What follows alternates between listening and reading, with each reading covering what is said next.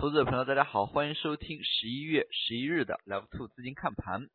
今天也是双十一，那么传统意义上来说呢，那么并没有双十一这么一个节日，但是随着互联网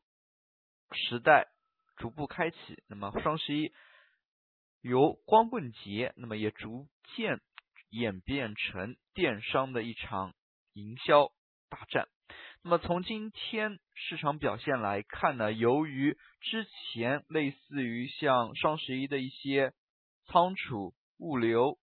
电商已经有所炒作，那么在今天呢，事实上从二级市场当中来看的话，这一块的题材呢，并没有再度被炒作。那么因为提前已经有所动作，那么从今天市场表现来看，整体来说的话，还是有所分化。那么最直观的可以看到，黄线跟白线呢产生了较大程度的一个分离。从今天的走势来看，更多的还是由中小盘个股所带领的，像次新股大面积出涨停。那么其实次新股当中呢，还有一些隐藏的高送转的遐想。那么尾盘阶段。指数呢是随着证券板块的走强呢而翻红，今天整体的一个量能情况呢还是比较不错，上证成交了四千六百七十八亿，深圳呢有六千七百三十五亿，可以看到最近一段时间量能的一个对比关系来看呢，依然还是集中在深圳方面。那么深圳的一个量能呢，那么可以说看点呢又在创业板当中。那么像创业板今天呢，成交量达到了一千九百零二亿，也可以说是量能非常大的一个交易日了。上证 K 线方面，大家可以看到三千六百点左右呢，最近几个交易日是稳稳站上的。那么三千六百点之上呢，就是四千点这么一个关口，指数呢当前来看强势维持。尤其是昨天呢，类似于像习近平主席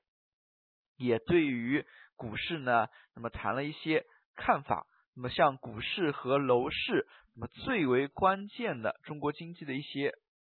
大家都关心、普遍都关心的一些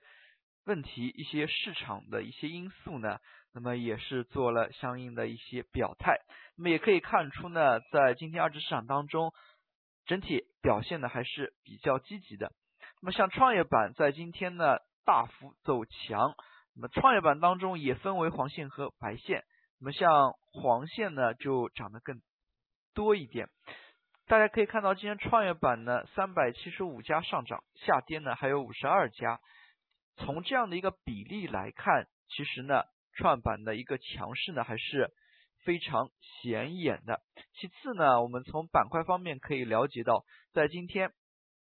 上涨较多的板块的一个排名呢，像新股、次新股、虚拟运营商、宽带中国、基因测序、那么仪器仪表。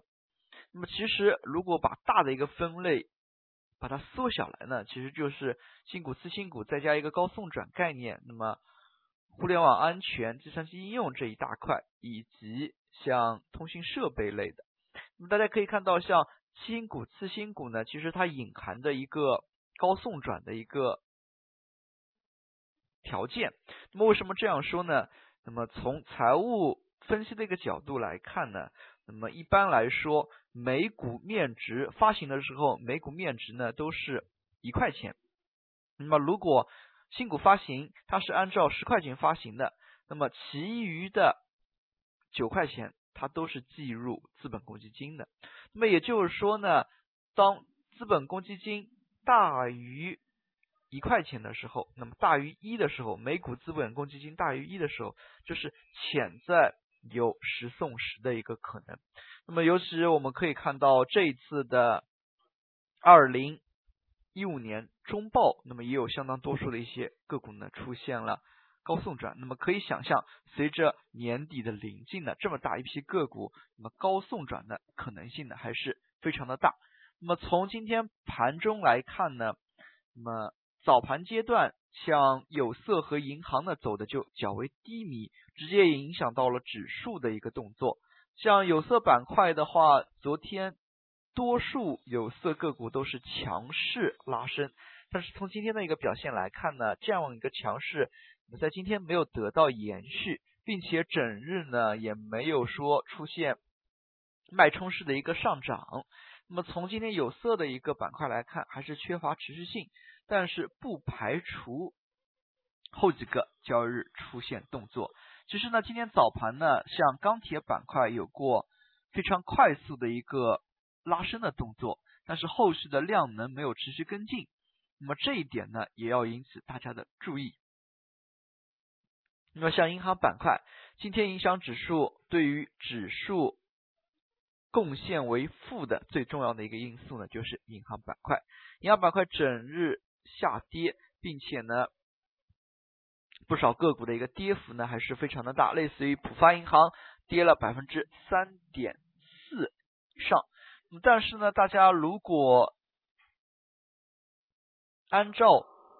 这一周的周 K 线去看银行个股的话，那么可能会发现呢，那么只是留出了一个上影线。其实对于银行股而言呢，那么三个点以上可能就属于。涨跌幅比较大的一个波动了，那么所以对于银行股而言呢，前期的一个大涨之后出现今天这样一个程度的回落呢，其实也是正常范围当中的一个调整。那么今天值得注意的是，带领指数上涨或者说活跃盘面呢，依然还是一些中小创，类似于像题材非常多的计算机应用这个大类的板块呢，就是出现了较多的一个涨停。那么大家可以想象一下。那每当